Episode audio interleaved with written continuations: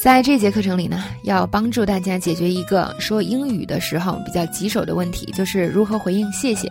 虽然呢，以前我们都学过 “Thank you”，我们要回答 “You're welcome”，但是呢，在实际的生活使用中，大家会发现，如果每一个谢谢我们都这样回答，那有的时候呢，会显得有点不合时宜，对这个情景有点不那么合适，也显得我们语言特别单调。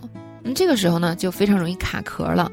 所以在这节课里呢，我们就想给大家讲一下，那在不同的情景里，我们都可以用什么样不同的语言来回答谢谢。那么这节课呢，也可以提供一个查询的这么一个资料。那么大家以后呢，想熟悉或者去回忆一下，哎，谢谢到底应该怎样回答的时候，还可以来翻这节课。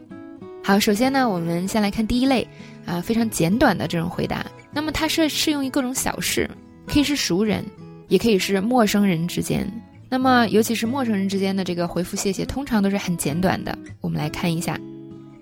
那么场景呢？比如说别人让你扶个门啊，或者你给别人让个座呀，让了一下路是吧？挡到别人了，哎，让了别人说，哎，不好意思，借过一下，你给别人让开，帮别人按了电梯，或者帮别人递个东西，这种非常小的小事，那别人跟你说 Thank you，我们可以怎样回答？